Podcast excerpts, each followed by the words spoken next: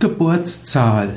Die Geburtszahl ist in der Numerologie die Zahl des Geburtsdatums. Man rechnet also die Zahlen des Geburtsdatums aus, bildet daraus die Quersumme, bis man auf eine Zahl kommt, die auf die eine Stelle hat, also eine Ziffer.